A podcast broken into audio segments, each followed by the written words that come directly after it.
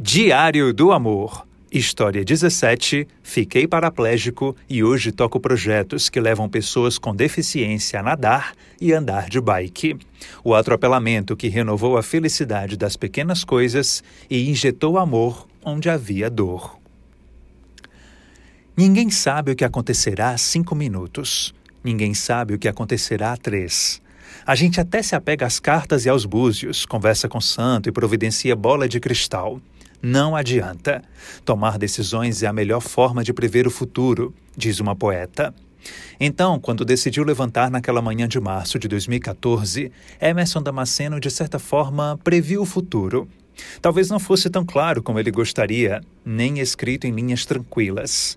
Mas previu porque agiu. A pista ainda estava molhada da madrugada, o sol mal despontava no horizonte quando ele e mais sete homens saíram de bicicleta. Triatletas, robustos e dispostos.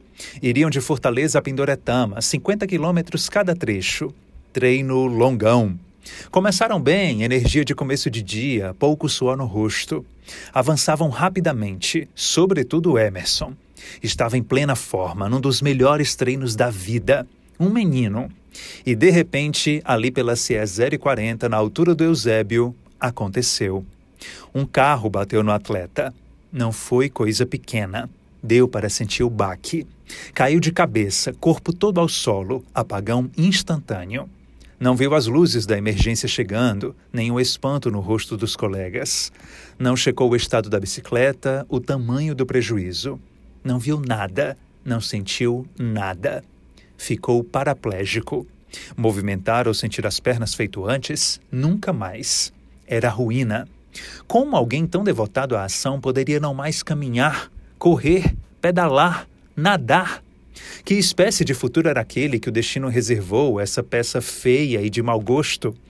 As perguntas ficaram no limbo, em algum lugar do desespero, mas apenas por lá mesmo. Não vingaram. Emerson tratou logo de espanar a mente, deixar a imobilidade de lado. Coisa difícil, claro. Ele estava se preparando para o Ironman daquele ano. Evento grande, sonho antigo. Impossível jamais. A tentativa deu certo porque era desejo interno não estagnar, como sempre foi. Permanecer em movimento, apesar de. haveria de se recompor. A saída foi encarar a nova realidade e tentar dar um jeito nisso. Adaptar casa, carro, começar fisioterapia. Também assumir para si a saudade do mar e, por que não, de tantas pessoas no mesmo cenário. Emerson lembrou, lembrou das braçadas intermitentes sob o sol da aurora, da onda indo e vindo banhando a alma. Será que poderia, ainda que paraplégico, voltar ao oceano? Apesar da deficiência, continuei nadando muito bem Inclusive, a minha melhor modalidade é para natação. Voltar ao mar após dois anos do atropelamento foi essencial porque eu ainda estava numa fase de aceitação, de ficar numa, preocupado em como seria a minha vida depois da deficiência acidental. O mar trouxe isso. A lembrança de que eu continuava sendo uma pessoa, um atleta, alguém que ama a praia, a água. Não pense que foi tão simples assim. Foi um passo a passo, Primeiro o desejo, depois as providências e, enfim, a conquista. Na conta dos encaminhamentos, Emerson, advogado, ingressou na Comissão de Defesa da Pessoa com Deficiência da OAB Ceará e resolveu se dedicar à causa da inclusão. Nascia o projeto Praia Acessível. Neste ano, a iniciativa completa 10 mil atendimentos em Fortaleza. De um lado, gente que não esmoreceu diante da lida diária e recusou abandonar o prazer marinho. Do outro, funcionários devotados ao bem humano e com toda a aparelhagem propícia para fazer feliz e dar dignidade. As cadeiras anfíbias, a esteira, o treinamento salva-vidas. Foi emocionante a primeira sensação de estar no mar de novo, e é sempre emocionante porque a gente começa a perceber que, embora estejamos numa sociedade muito capacitista, conseguimos mudar a vida das pessoas. Diz Emerson, de um lado. É diferente, em especial, um mergulho de renovação e de esperança, partilha Nancy Segadilha do outro. Conheci a Nancy por meio do Emerson. Ela é do Amazonas e em 2005 também sofreu um acidente que a deixou tetraplégica.